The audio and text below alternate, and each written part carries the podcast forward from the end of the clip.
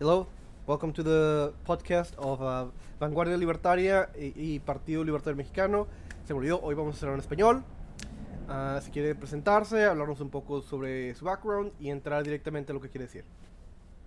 Bueno, Marcelo, un gusto de estar en su programa hoy día. Um, soy uh, Evan Ellis, soy uh, profesor de investigación con el Colegio de Guerra del Ejército en, en los Estados Unidos. Uh, mi enfoque es uh, los temas de um, América Latina, pero especialmente um, la política de, de, de, China y también otros act actores extraregionales como, como, Rusia y Irán, y también temas de crimen organizado y, y por supuesto también los dinámicos políticos de, de la región.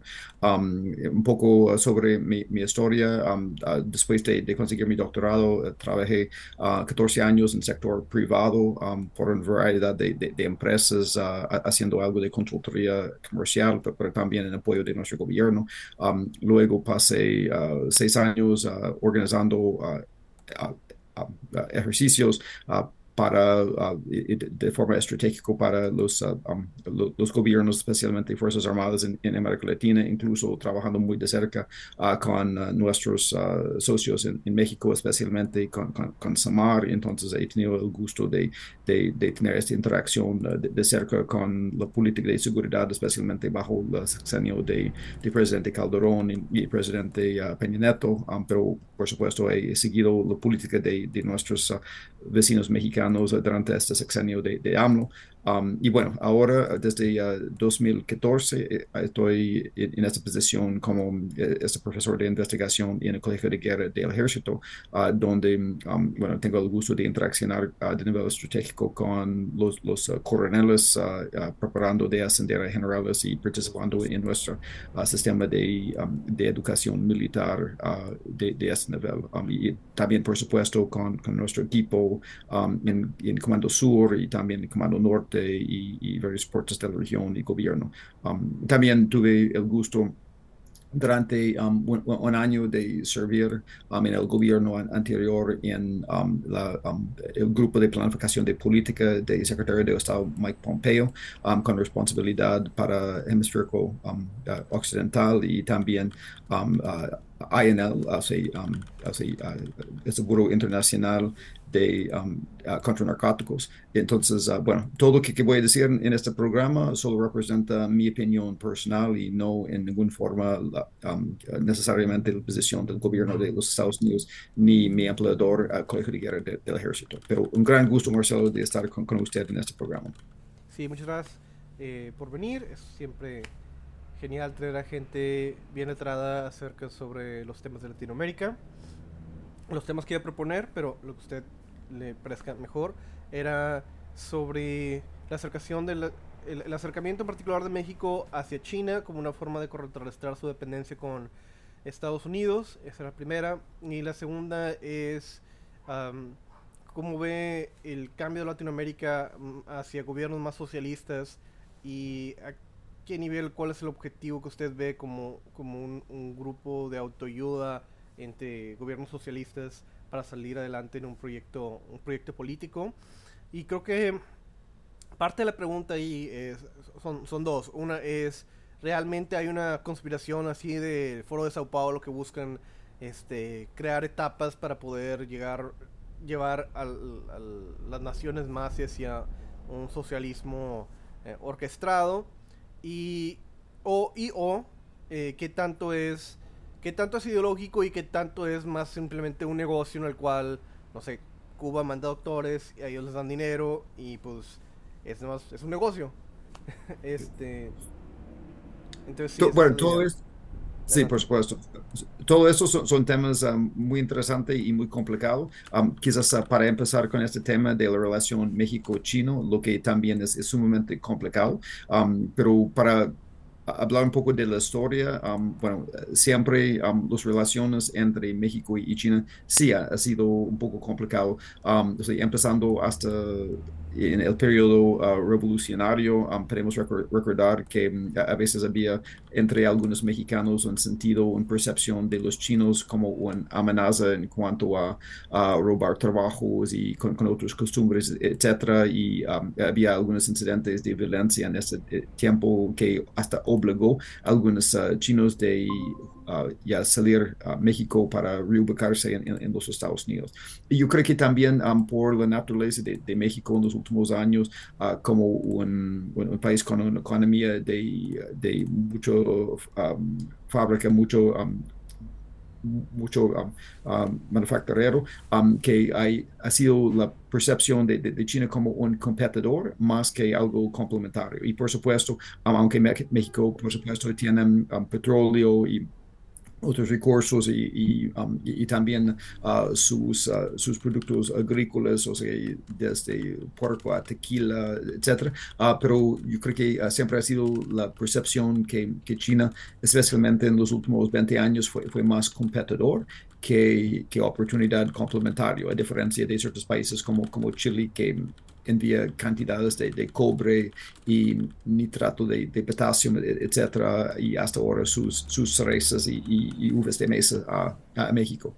Um, y en este contexto, yo creo que um, hemos visto, sí, una combinación de um, percepciones uh, entre los empresarios de, México y ciertos gobiernos uh, de, de, China, sí, como una amenaza, uh, complementado por quizás ciertas actitudes entre México normales un poco de, de, de distancia con, con, los chinos. O sea que me encanta en, en cuanto a dichos chinos, como, como dice uno de mis, mis compañeros, esta expresión muy mexicano, a los pinches chinos.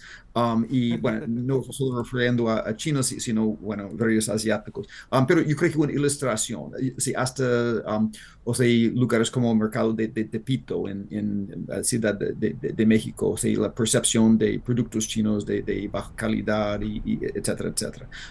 Sin embargo, a pesar de, todo esto, sí, durante los últimos años, uh, uh, realmente algunos inversionistas chinos um, han prosperado. Y desde 2000, por ejemplo, um, hay un instituto excelente de un colega mío, um, Enrique Dulce Peters, uh, se, llama CGMEX uh, en, en, UNAM, quien es bueno, quizás es uno de los eh, mejores ah, centros de, estudios chinos en, toda América Latina, pero su base de datos, uh, ya siguiendo inversión, indica que entre los uh, como 172 mil millones de, dólares de inversiones chinos en, toda la región desde, desde, desde, 2001, más o menos 16, casi 17 mil millones de dólares de esto han ido a México. O sea, uno no piensa, pero, pero sí realmente. Y mucho de esto ha sido en sectores como telecomunicaciones, pero, también um, fracciones de, autos y sector automotriz. Uh, bueno, por supuesto, sectores como el sector portuario con la presencia de Hutchison y en um, Manzanillo y, Veracruz y Lazar Cárdenas, uh, etcétera, etcétera, uh, hasta Hidalgo con un puerto seco. Um, pero bueno, por supuesto, en los últimos años sí, esta presencia china ha expandido, um, pero en muchos gobiernos ha, sido una frustración que la Secretaría de Relaciones um, uh, Exteriores y especialmente Hacienda no ha sido tan eficaz en, realmente ubicar productos mexicanos en China, sino solo competencia. O sea, recordar, um, por ejemplo, históricamente que esta percepción de competencia ha resultado que, que ciertos grandes uh, proyectos como por ejemplo Dragon Mart um, en, en Quintana ya se han cortado por la percepción que aunque involucrando empresarios mexicanos como Carlos Castillo uh, que, que, que realmente la percepción era no solo un problema medioambiental lo que fue en, el fin lo que técnicamente lo mató, sino también, um, bueno, muchos chinos llegando y compitiendo en sectores como, como cuero y, y zapatos y, cosas con, con, los mexicanos. Um, pero también um, una frustración que, que, el gobierno, bueno, muchos gobiernos han cambiado su orientación. Podemos recordar que durante ya ese año de Peña Neto, que había, por ejemplo, uh, este gran proyecto de un tren rápido uh, de, de F a, a Quintana Roo, ah, perdón, DF um, a Querétaro um, y que, que en, el fin ya quedó el último minuto cancelado por um, un cambio en política de, de, Peña Neto y algunas uh, uh, preocupaciones sobre la presencia de, de corrupción. pero entonces siempre ha sido una dificultad, aunque poco a poco siempre también ha sido un, un avance. Y, también en sectores como telecomunicaciones, um, que los grandes empresarios como, Carlos Slim, por un lado, intentando a, dejar afuera los chinos, pero por otro lado, poco a poco empezando a colaborar con los chinos, o sea, um, empresas como, uh, como, como Telefónica, e, etcétera, etcétera.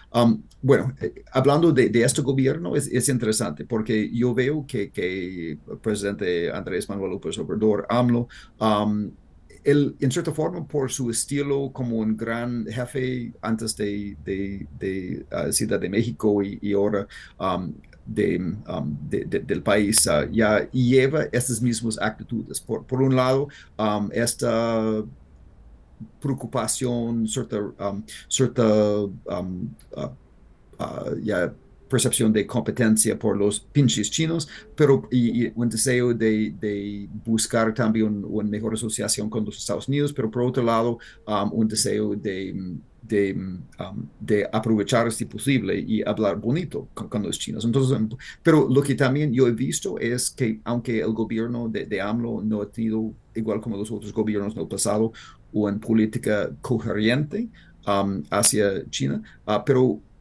pero sí, en cierta forma, en mi opinión, um, los políticos uh, fallados uh, en ciertos sectores han ido impulsando un avance por, por, China. O sea, podemos hablar, por ejemplo, de, um, por ejemplo, el avance de, de, China en um, sector energético, o sea, mientras que, que AMLO ha, querido poner um, así todo en manos de, de, de CFE um, y, y, otras empresas energéticas han ido huyendo del país o, o, ya, ya postergando sus inversiones. Um, una de las mejores inversiones chinos en, el país, uh, esta compra por um, State Power Investment Corporation de, de Um, de Zuma Energy ha sido algo grande que posiciona China de um, básicamente avanzar, mientras que um, el proyecto de, de CFE eventualmente ya aumenta sus problemas. De misma forma, China tiene una presencia en, um, en, el sector de petróleo y si eventualmente con todos los problemas de, de, Pemex, con los declives en producción, etcétera, um, con todas las dificultades por, uh, en lugares uh, como Guanajuato, con, los guachacoleros, um, si eventualmente AMLO necesita algo de, préstamos, entonces uh, China con CNODC operando en esta base, en, en este campo de, perdido, en, en, el Golfo de, México, um, igual como en 2016 y, antes, los chinos están posicionados de, de prestar a Pemex lo que necesita para, para expandir sus, operaciones. Um, de misma forma, China en, este proyecto tan importante para, para México y especialmente AMLO, uh, el tren Maya, um, China a través de CCCC y también por su interés en Mount Engel ya tiene una posición muy fuerte en, este proyecto y yo veo que también están bien posicionados en, ciertos otros proyectos de infraestructura si se abre la puerta. Y, bueno, por supuesto también en, en sectores como litio, uh, que So, something that I thought uh, uh, the audience needed to know that I was not like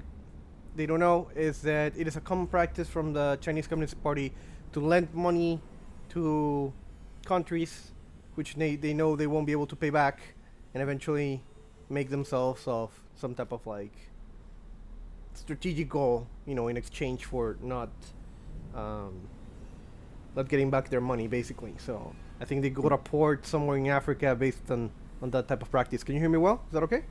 Yeah, I, I can hear you. Yeah. All right. Um, yeah. So if I if I ask, um, did yeah. we did we lose everything? No, no, no. So everything's being recorded. Everything's fine, and I mean, we we've got everything, and we, we're streaming, and we have everything recorded, so we should be fine. Okay.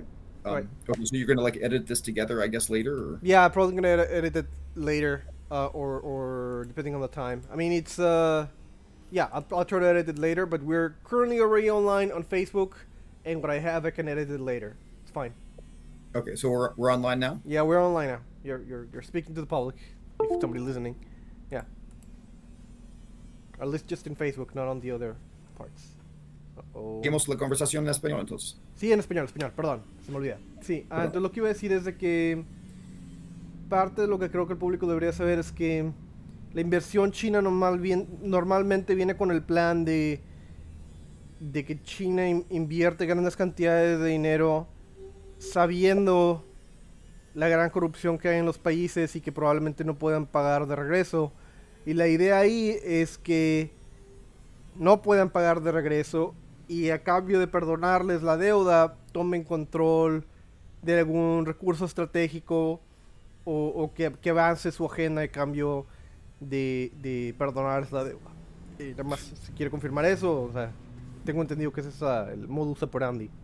Bueno, sí, está hablando de especialmente este caso famoso de Han Bantota en, en Sri Lanka y, lo que siempre llama um, esta, trampa de, de endeudamiento. Um, y um, yo creo que aunque esto sí ocurre, pero yo creo que si esta referencia ha sido aplicado en tantos casos donde realmente no es exactamente correcto que ha perdido un poco su sentido, porque um, lo que yo puedo decir, uh, por un lado, es, es que um, los empresas chinos, um, especialmente las entidades estatales, uh, sí, tienen una coordinación por el gobierno. El, gobierno no tiene un master plan uh, para para, hacer este, trampo por razones estratégicos. Uh, el gobierno chino, en mi opinión, um, su primer objetivo es, es, que a través de sus empresas estatales y, otras actividades um, que que, que, consiga lo que China necesita, lo que es um,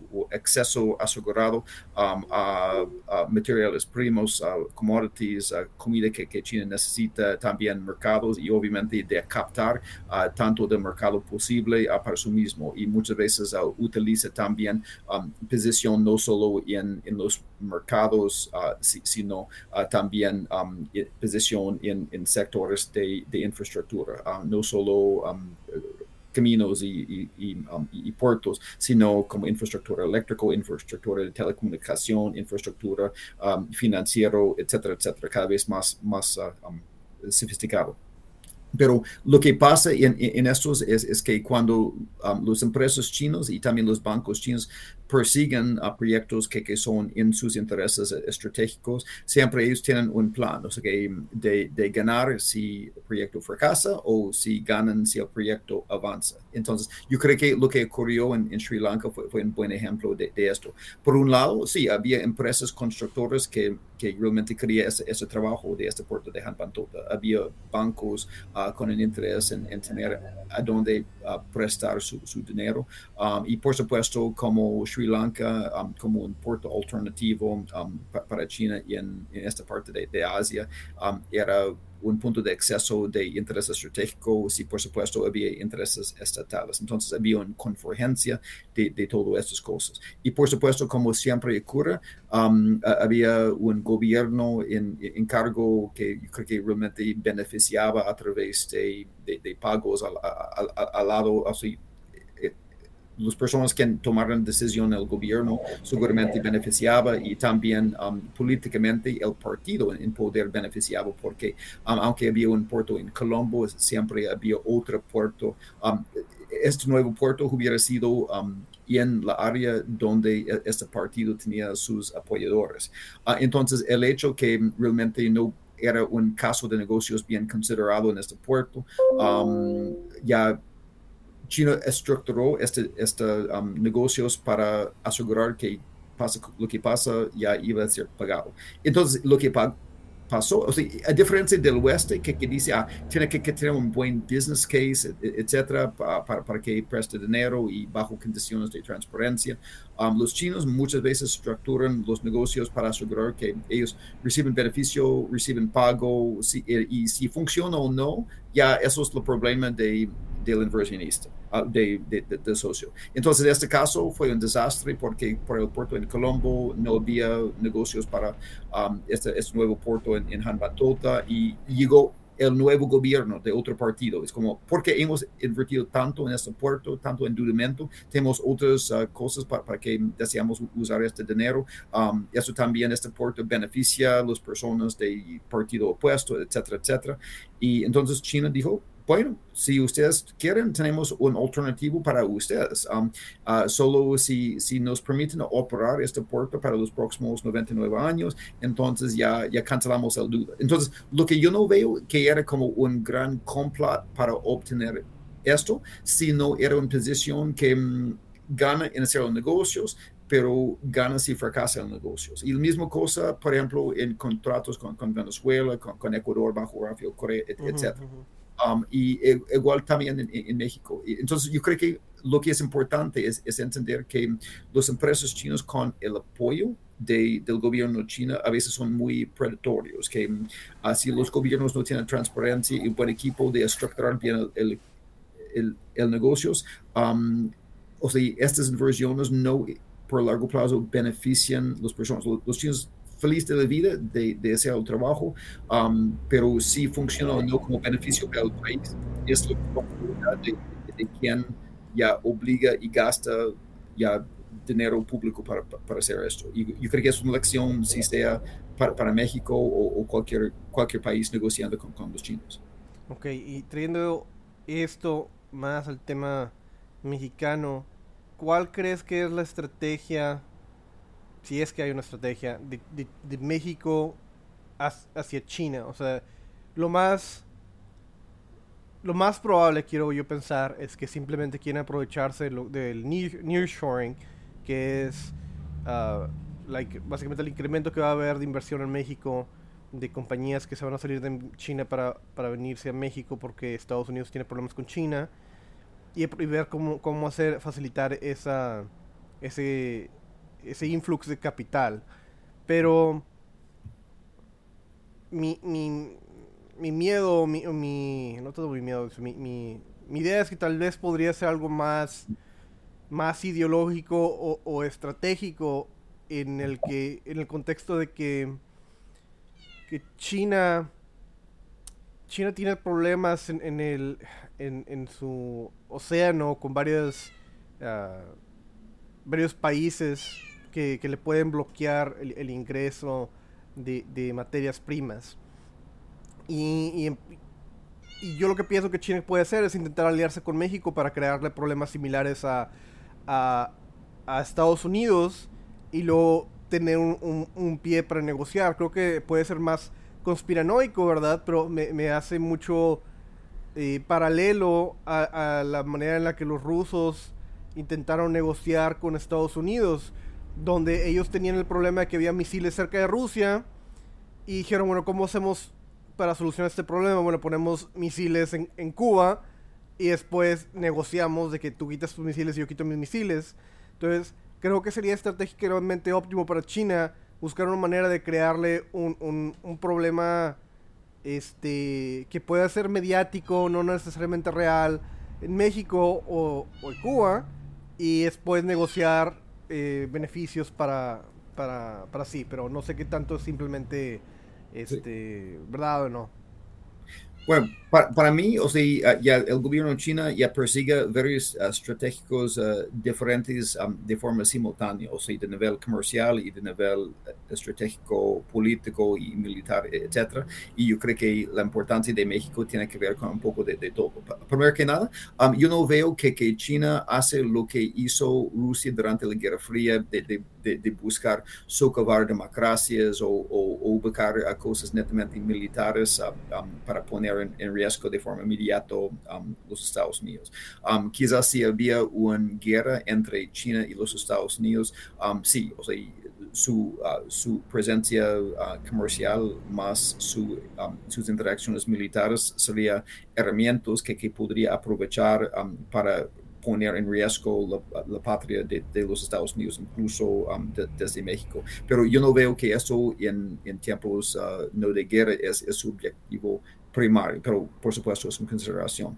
Um, más, que, más que nada, lo que, lo que yo veo es, es que um, en, en, cada sector, por un lado, China sí tiene intereses económicos. Y por supuesto, México es un eh, mercado importante y también uh, antes uh, por um, NAFTA y ahora por USMCA, um, es acceso a mercado estadounidense a través de, de, de, México.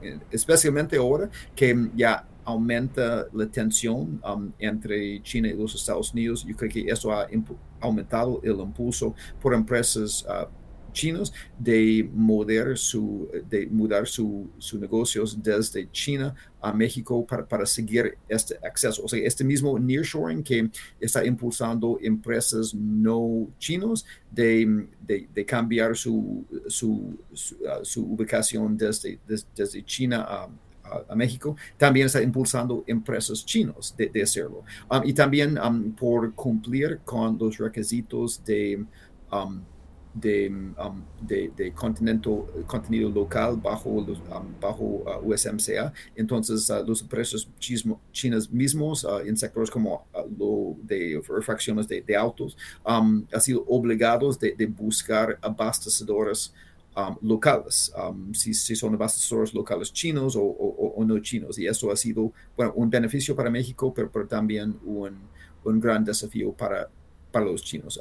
pero en todos los sectores también podemos ver, por ejemplo, obviamente en, en telecomunicación, Huawei ha sido desde hace 20 años en, México, um, pero sí, sigue expandiendo y no solo en, en, sus teléfonos y su infraestructura, sino también en sectores como um, computación en, en nube, um, de, cloud computing, donde busca atraer empresas mexicanas de, de, ubicarse allá. y cuando hablamos de muchos, como digamos, uh, negocios digitales, por ejemplo, um, lo de um, ah, sistemas de vigilancia de empresas como Hikvision um, y, también ah, cosas como Alibaba, aunque con fuertes competidores en, en México, pero también hasta empresas como por ejemplo Didi. O sea, Didi Chuxon ha hecho avances, realizado avances impresionantes en México, igual como en Colombia, en Brasil, en los últimos años durante uh, COVID-19. Um, pero todas esas empresas, o sea, hay, hay un interés económico, pero también um, hay implicaciones estratégicas porque bajo la ley um, de seguridad nacional de, China de 2017, uh, los, uh, estas empresas están obligados a entregar sus datos al gobierno chino si determina que es, es un tema de seguridad nacional. Entonces, uh, todos los datos por los empresarios mexicanos y, personas del gobierno de, México ya usando los, uh, taxis uh, Didi o también um, todo lo que se podría captar estas cámaras de Hikvision o todo lo que, podría uh, pasar um, en, en, los sistemas de, Huawei o, los teléfonos de Huawei y, y, uh, Xiaomi, etc., um, podría ser entregado a servidores uh, fuera de, México accesible a, China. Lo que por un lado es un, tema de poner en riesgo, um, de comprometer um, o sea, ciertas cosas personales de los uh, ministros, viceministros, uh, ejecutivos, etc. Pero, también um, pone en riesgo la habilidad de empresas de proteger su propiedad intelectual y sus procesos. Um, por ejemplo, yo conozco empresas que, que ni loco pensarían en ubicar su propiedad intelectual y, procesos sensibles en China porque entienden que, China busca robar estos para su ventaja comercial. Sin, sin embargo, no piensan tanto en los riesgos en, en ubicar sus procesos en un país como México o Brasil, etcétera, o Argentina, donde cada vez más la infraestructura um, digital es en las manos de empresas chinas um, y hay cada vez más maneras para que, China podría captar su uh, su información um, para ventaja comercial y robar su propiedad intelectual en estos países. Entonces, eso es, es, otro riesgo. Y bueno, por supuesto, también podemos hablar de, de también riesgos distintos en, en otros sectores en, en México um, y, cómo podría impactar de, forma no tan positiva um, industria mexicana. Porque siempre China busca su propio ventaja, quiere que, um, aunque hay inversiones, pero quiere que en, el fin el valor agregado sale a China y no a los locales. Eso siempre ha sido un problema con la cantidad de obreros locales que, que emplean China. Así, a veces lo emplean, pero y en países como en el Caribe y otros, um, si el gobierno no, no, solo se pone fuerte para enforzar sus, sus leyes, um, la cantidad de obreros locales versus chinos ya a veces es, es lo mínimo posible. Um, pero también en el, el fin, por ejemplo, si empresas chinas van desplazando, por ejemplo, empresas mexicanas, la cuestión es, es a dónde va el beneficio de capital, a, dónde va. Um, y, por ejemplo, eso fue una de las preocupaciones por, por esto de, Dragon Mart en, en Quintana Roo, porque eso fue un peligro de servir como un punto de entrada por, para empresas chinos de, de varios tipos, um, no solo del sector al por menor, sino también um, de, la la fabricación y distribución y la preocupación es que en, el fin eso iba a desplazar empresarios mexicanos en, estos sectores um, por una competencia desleal y, en el fin los beneficios salen a los chinos a pesar de una inversión más o menos uh, sustancial inicialmente.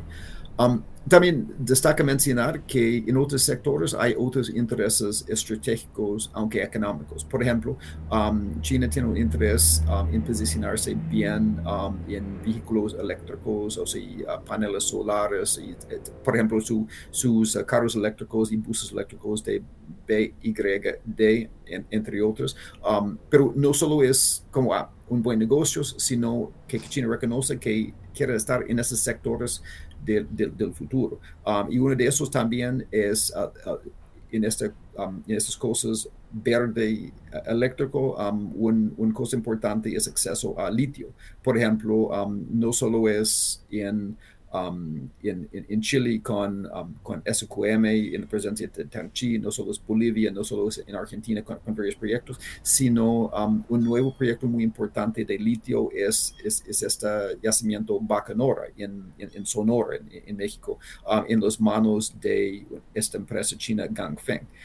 pero también eso ilustra a veces la manera en que el gobierno o sea, no siempre va la manera en que los chinos va, pero a veces ellos intentan utilizar su palanca para, para tener cosas a, su favor. Por ejemplo, eh, yo creo que los uh, escuchadores acá recuerdan um, que por un lado um, una inversión de, de, más de mil millones de dólares en que Gangfeng ya compró esto de, de Bacanora hace unos años, pero luego um, AMLO, dando cuenta que el litio era como eh, quizás en, su imaginación el, nuevo uh, petróleo, eh, entonces eso sería como el nuevo Pemex, o sea, con, con los días antiguos de Cuatahoma Cardenas de eh, el petróleo es lo nuestro y todo esto.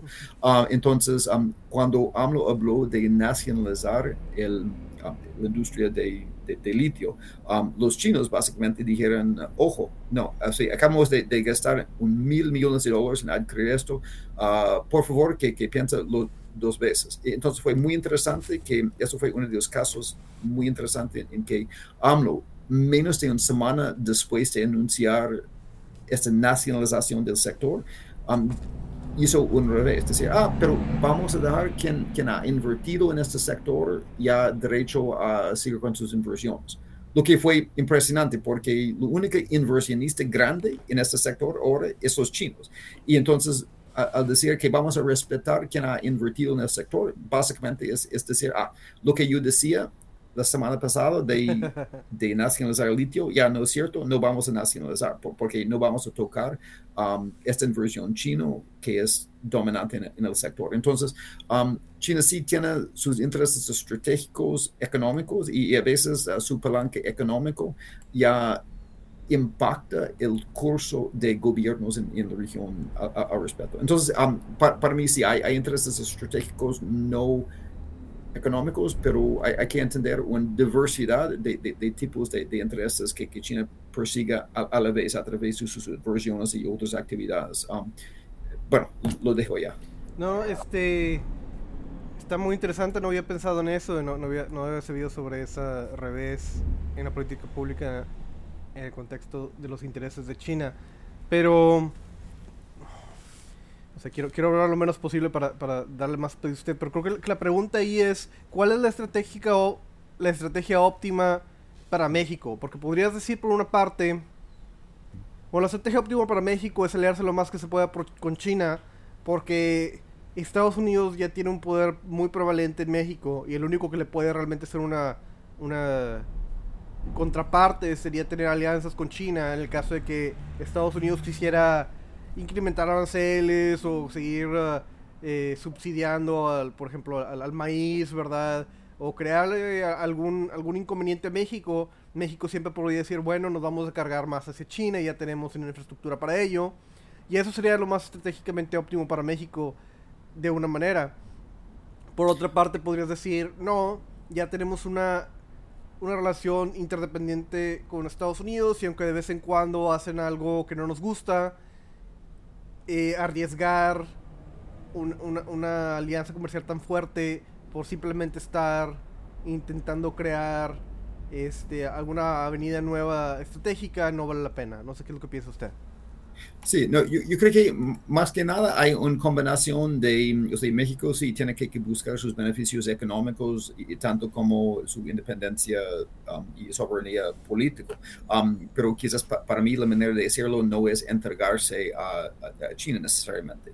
Um, por un lado, yo creo que la lógico geográfico de México que ha sido desde antes los tiempos de, de, NAFTA, um, es uh, aprovechar su, sus, lazos um, y infraestructura con el mercado de los Estados Unidos. Y yo creo que, porque las distancias en cuanto a productos agrícolas, um, estas uh, uh, cadenas de abastecimiento en, en, lo de manufacturero, etcétera, etcétera, yo creo que hace sentido de, de aprovechar de esto también donde hay un, bueno, que hay, un um, buen mercado um, en los Estados Unidos, uh, hay un valor agregado sustancial en, México, hay, transacciones uh, que, que obedece el, Estado de Derecho y respetan los trabajadores, etcétera, etcétera, en, vez de, enviar cosas uh, por la mitad del mundo con, grandes costos. pero, por supuesto, hay beneficios complementarios de cuando hace sentido de también aprovechar de inversión chino y, también um, bueno, importaciones, exportaciones uh, involucrando a China. Pero um, quizás para mí, uh, por un lado, um, hay ciertos principios que es importante que, que, el gobierno de México, igual como otros gobiernos, sigan. número uno es la transparencia, porque yo creo que cuando países como México están más um, vulnerable es, cuando estos uh, negocios ya, ya se realizan uh, en, bueno, después de una gran comida en este uh, cuarto arriba de un restaurante, ya después de, de, mucho vino, tequila o, etcétera, etcétera. Um, y, realmente, um, o sea, a veces en esas circunstancias los beneficios quizás van a las personas formando el contrato um, y no necesariamente las mejores condiciones um, y al, al pueblo mexicano, e, etcétera. Y los chinos son expertos en, la, o sea, en esta guerra legal y la burocracia. Entonces, hay sido muchos, muchos casos. Hay, un estudio excelente um, uh, realizado por esta Universidad William and Mary um, sobre uh, contratos de endeudamiento, um, mirando esos contratos y realmente muestra los términos de contratos que, que son casi abusadores uh, por, por, los chinos si, si uno se permiten esto. Entonces, yo creo que, número uno, la transparencia para, para, asegurar que los beneficios de cualquier contrato de China son, son justos, son, son buenos y, que, que, van al beneficio del pueblo y no a quien está formando. Um, número dos, o sea, bajo un marco de Estado de Derecho um, y um, con oportunidades igual para todos. Entonces, a veces si es un algo gobierno-gobierno, um, esta etapa que hay otra oferta que podría ser hasta mejor que, que los de chino, um, pero cuando uno no sabe o tiene oportunidad de otros de competir, no, no ven esto. Yo recuerdo el caso de la Ruta 32 en Costa Rica cuando la oferta china pareció como un regalo, pero en el fin um, sus términos no incluyeron uh, ciertas cosas como eh, este, uh, este, eh, este trabajo por, por, los dos lados de, la carretera ni um, con las cosas de, guardia um, al lado de los guardrails, al, lado de, de, la carretera. Um, y si hubiera sido esto, la, la, empresa española hubiera tenido mejor oferta. Entonces, la oportunidad para ese tipo de competencia abierto bajo un, un marco de, de, Estado de Derecho para todos. Y a partir de eso también, um, yo creo que la importancia de instituciones fuertes, um, o sea, instituciones que planean um, si realmente hay, algo que si el, Estado va a invertir dinero, por ejemplo, yo recuerdo el presidente Varela en Panamá ya vio un tren bala en, en China y quería tener un tren bala en, um, en, en, Panamá, yendo, uh, ellos iban a, invertir um, 4 mil millones de dólares de dinero del pueblo panameño um, en algo que ni apareció en el Plan de Desarrollo Nacional 2030 de, de, Panamá. Entonces, um, sino un proceso de planificación, cómo iban a gastar el dinero del pueblo para, tener realmente um, un caso para producir valor de esto en el futuro para el pueblo. Entonces, muy probablemente sale con, con nada. Eso como mencionamos, fue el problema con, con Han Van Tota, o sea, que no había una planificación que ah, si vamos a gastar el dinero endeudamiento del pueblo en esto, que esto va a rendir beneficios um, adecuados para, el pueblo. Um, pero también por encima de esto, o sea, hay como competencia en los organizaciones evaluando los contratos y las ofertas, um, evaluando los términos, como acabamos de, mencionar, de los contratos, um, también enforzando las leyes. O sea, las empresas chinas son expertos en aprovechar de, la gente, um, de, o sea, no es que solo los chinos son, son, malos o cada empresa china siempre es, es, malo, pero a veces uh, las empresas chinas cuando pueden ya son entre los peores en, aprovechar de ausencia o, descuido del gobierno en, cuanto a incluir más trabajadores suyos um, versus trabajadores locales uh, según sus um, obligaciones uh, en entrar al país o, por ejemplo, um, en, descuidar las reglas uh, medioambientales, etc. Entonces, si, uno no aplica las leyes a, todo, entonces también las cosas salen mal. Entonces,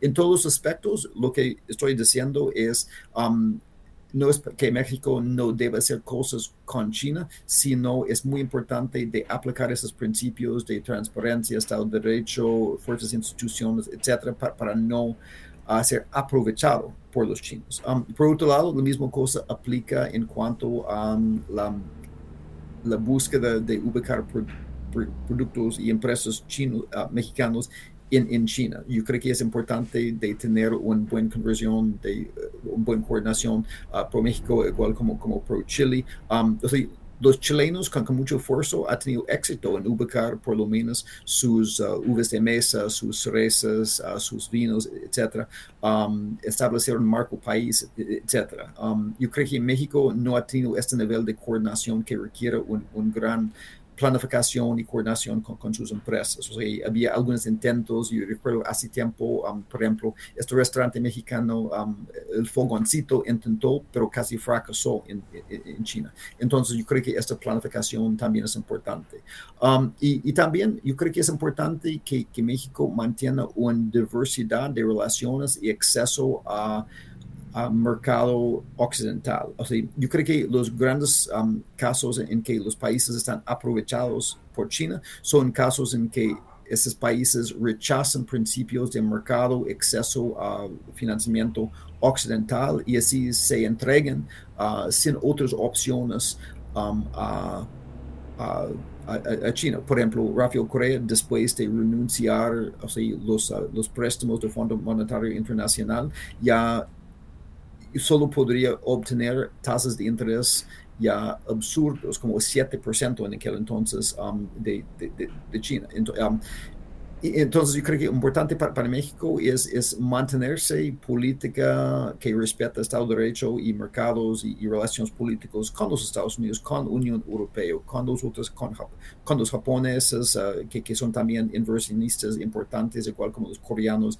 en, México. Y solo si uno mantiene todas sus opciones abiertas y acceso a todas um, fuentes de financiamiento y, y préstamos, entonces solo esta oportunidad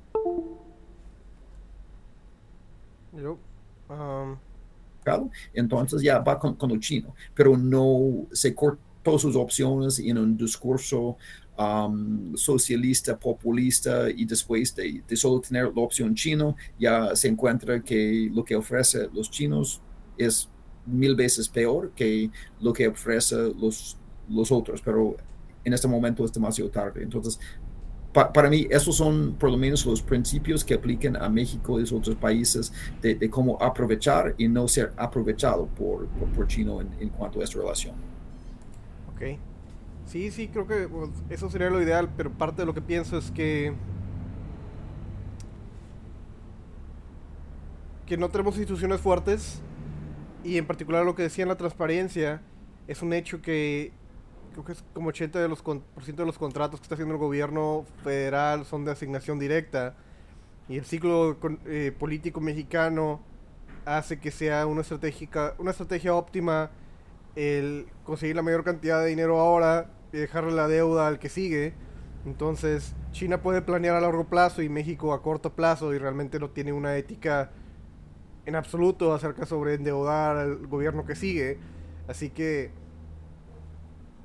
no veo por qué no se acercaría a China, especialmente en el contexto de que político en el cual siempre podrían eh, usar la carta nacionalista y decir, sí, tal vez sea más caro, pero pues la alternativa son los americanos y queremos acercarnos a, a China comunista como nosotros somos de izquierda. No sé, algo por, por esa, esa retórica. No sé qué piensa usted. Sí, no, por supuesto. O sea, um, México, por supuesto, no es el único país que a, caer en esa trampa y tener dificultades con sus instituciones. Um, bueno, um, por el trabajo que, que, yo he hecho en, México, yo puedo decir que hay, hay muchos países peores que, que México en, al respeto, pero por supuesto México no es con el gobierno idóneo.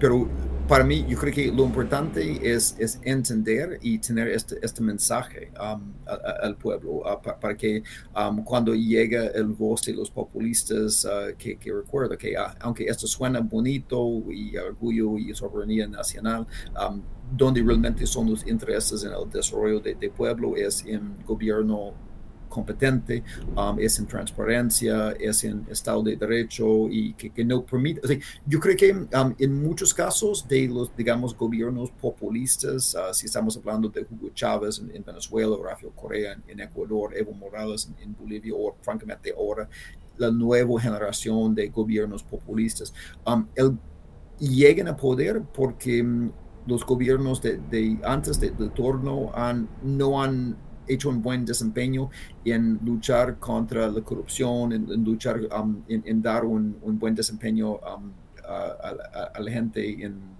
combatir la desigualdad y problemas y pobreza, etcétera, etcétera, la, seguridad pública.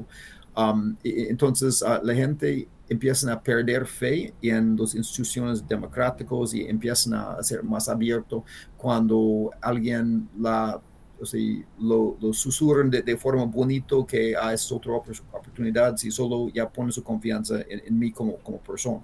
Um, y, entonces, para mí, lo parte crítico es que los ciudadanos entiendan que lo, lo importante de, de seguir procesos y estructuras de, de buena gobernanza y, y no y, y, entienden el peligro que representa esos, digamos, susurros populistas um, y que en, en, el fin no lleva a nada bueno. Um, y, y, yo creo que solo porque esta resistencia del pueblo es lo que en, en el fin evita que, um, a pesar de, de, todos los defectos de gober, gobernadores uh, antes, o sea, de evitar que llegue algo peor que, que entregue la población en su desesperación y en situación peor. Entonces, yo creo que es, es esto que, que el, pueblo está consciente de, de, esto, que ya sigue aplicando fuerza de poner presión en sus, sus líderes de, de, de, dar un mejor gobierno y aplicar las leyes. Y esto aplica para mí con, con, China y con, con muchas otras cosas en, en mi manera de pensar. Ok. Sí, no, pues sería, lo ideal, solo que estoy pensando en, el contexto eh, político mexicano, después de López Obrador probablemente va a ser Sheinbaum o Ebrad quien va a quedar en el gobierno y pues no, dado por ejemplo Sheinbaum con el problema que tenía del metro, no veo a ella como haciendo, y, Marcelo también estaba involucrado en eso, pero o sea, es un claro ejemplo de, de una mala inversión y, y, hacerse con el dinero público este a través de pues de contratos de dar material subóptimo. Entonces o sea, es exactamente lo que está, exactamente lo que estás diciendo es lo que sucedió en el metro así de que ambos estaban involucrados y van a tomar control del país así que me o sea estás diciéndome China probablemente va a tomar control de tu país Marcelo sea que uh, Bueno, sí, por, supuesto, o sea, yo, entiendo, bueno, por lo menos uh, el rumor es, es, que AMLO realmente um, prefiere a Claudio Scheinbaum, um, quizás por su, uh, su, su, su, manera parecido en, ciertas políticas sociales, etcétera, etcétera, pero como usted bien dice, um, que, que, sigue cayendo partes del metro por descuido, o sea, esto ya mata un poco las esperanzas de, de Sheinbaum por ser presidente, porque, bueno, es como ah, si se ha manejado tan, mal el DF, entonces ya cómo podría manejar el, país. Um, y entonces eso, por supuesto, ya, ya eleva las posibilidades de, de. Um, aunque, bueno, siempre hay la posibilidad que, bueno, la unificación de los otros partidos, el, el, PRI, PAN y PRD, um, ya podría eventualmente presentar una opción alternativa corriente, pero hasta ahora no he visto que esto muestra mucha posibilidad, pero, pero, vamos a ver. Um, y, pero en, todos esos eh, casos, um, si es Ebrard, lo que yo veo es, es que, y yo veo Ebrard en cuanto a su política de, como algo competente um, y, entiendo muy bien um, la, o sea, las posibilidades de China. O sea, cuando era um, el alcalde de DF, y también él viajó, uno de los primeros uh, alcaldes en, esta época, yo creo que como 2007, de, de viajar a China buscando oportunidades, inversiones uh, chinos en, el DF y, uh, proyectos conjuntos. Uh, entonces, él entiende muy bien. Y bueno, en 2019, ya, ya con su proyecto en, China, um, también cuando México era en cargo de, de, CELAC en 2020, fue Ebrard como canciller um, quien lideraba la posición mexicano um, como jefe de, de, CELAC y esta cumbre China-CELAC que, que, se realizó produciendo el plan China-CELAC 2022 2024. Entonces, se, nota que, que ya, ya tiene mucho conocimiento de, de, China y yo sospecho que, que si esto podría abrir um, más posibilidades para acelerar esta gira México hacia China. Quiero pensar que mm, no sería completamente desastroso porque mm, lo que yo veo en, cuanto a sus decisiones con todo respeto de este gobierno de, de eliminar el antiguo proyecto del de aeropuerto y reemplazarlo con un aeropuerto cuya ubicación y características no hacía sentido um, y otras cosas de involucrar um, los militares para, gestionar. O sea, a veces yo quiero esperar que, que por lo menos a, a Brad iba a involucrar los chinos de, de forma más coherente y, más sabia, pero siempre los chinos son, son muy buenos en, aprovechar la necesidad de, de, un país. Um, y, lo que más me preocupa es, es también esta otra dimensión que, que yo mencioné antes. Um, en, mi opinión, um, las cosas que yo he visto de, de Ebrard en, en, cuanto a posición México en CELAC, en cuanto a, por ejemplo, esos... Uh,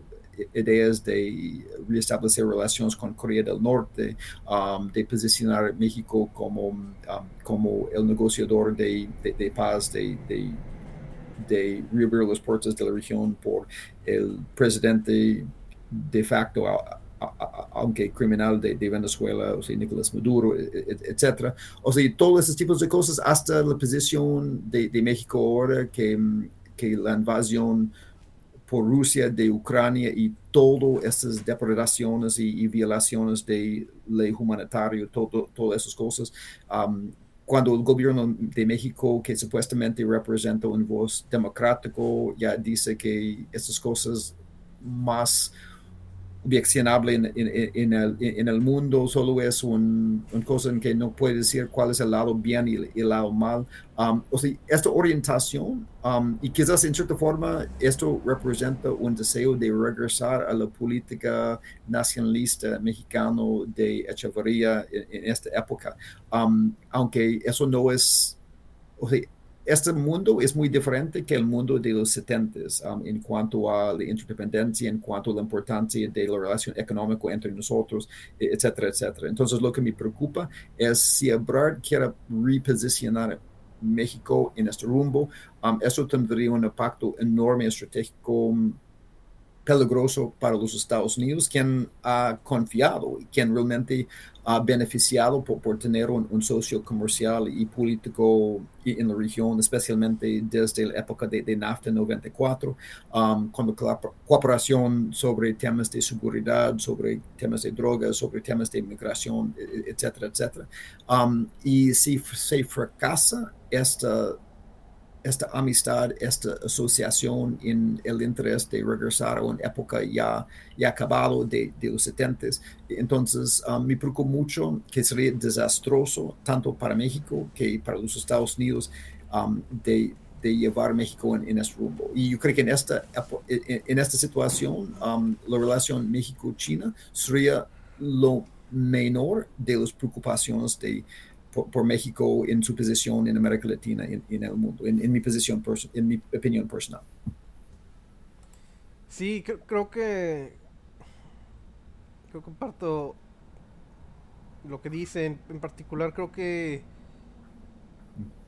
creo que Marcelo Brad va a terminar ganando. No sé qué tanto sea. Pienso que si el factor principal es el movimiento partidista y la cantidad de gente que le van a pagar para ir a votar, posiblemente gane Chainbound.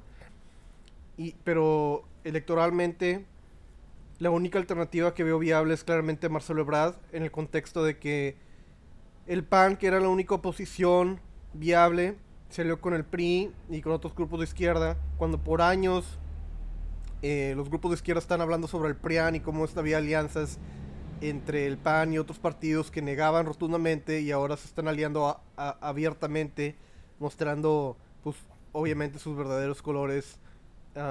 no creo que tengan una forma de redimirse, además de que no tienen ninguna, no existe ningún perfil, además de Naya, que no puede levantar el ánimo popular.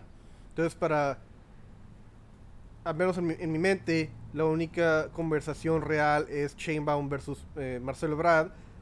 Probablemente va a terminar siendo Marcelo Ebrard porque es considerado por la derecha, por la gente de clase media y clase alta, como la persona más centrada.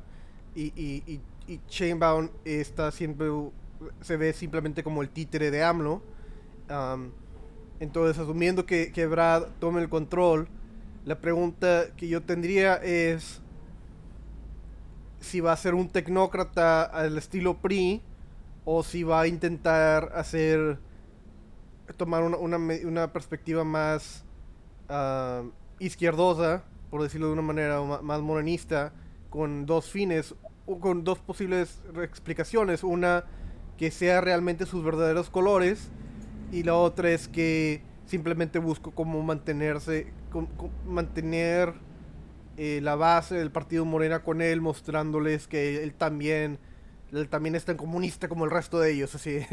Ah, entonces la, la, la, cuestión ahí es que, qué es lo que piensa usted que vaya a terminar siendo con, en caso de que Marcelo Ebrard vaya a ser. Y la, la, la pregunta más específica sería si usted ve a Ebrard más como un tecnócrata o más como un ideólogo, porque podrías decir que su carrera hasta ahora ha sido como un, un, un, segundo, ¿verdad?, de personas en el poder, y pues tiene que hacer lo que le diga el PRI es lo que hace, lo que diga Morena es lo que hace, y pues mientras sea óptimo en el trabajo se mantiene dentro del ciclo de poder, o el círculo de poder, y nunca realmente han tenido pues la oportunidad de expresarse, este, pues como, como él quiera hacer, ¿verdad? Este, y la pregunta es si va, va a continuar simplemente siendo un tecnócrata, haciendo lo que crea que es óptimo para el país y, mantener la fiesta en paz, o si, si usted ve que él tenga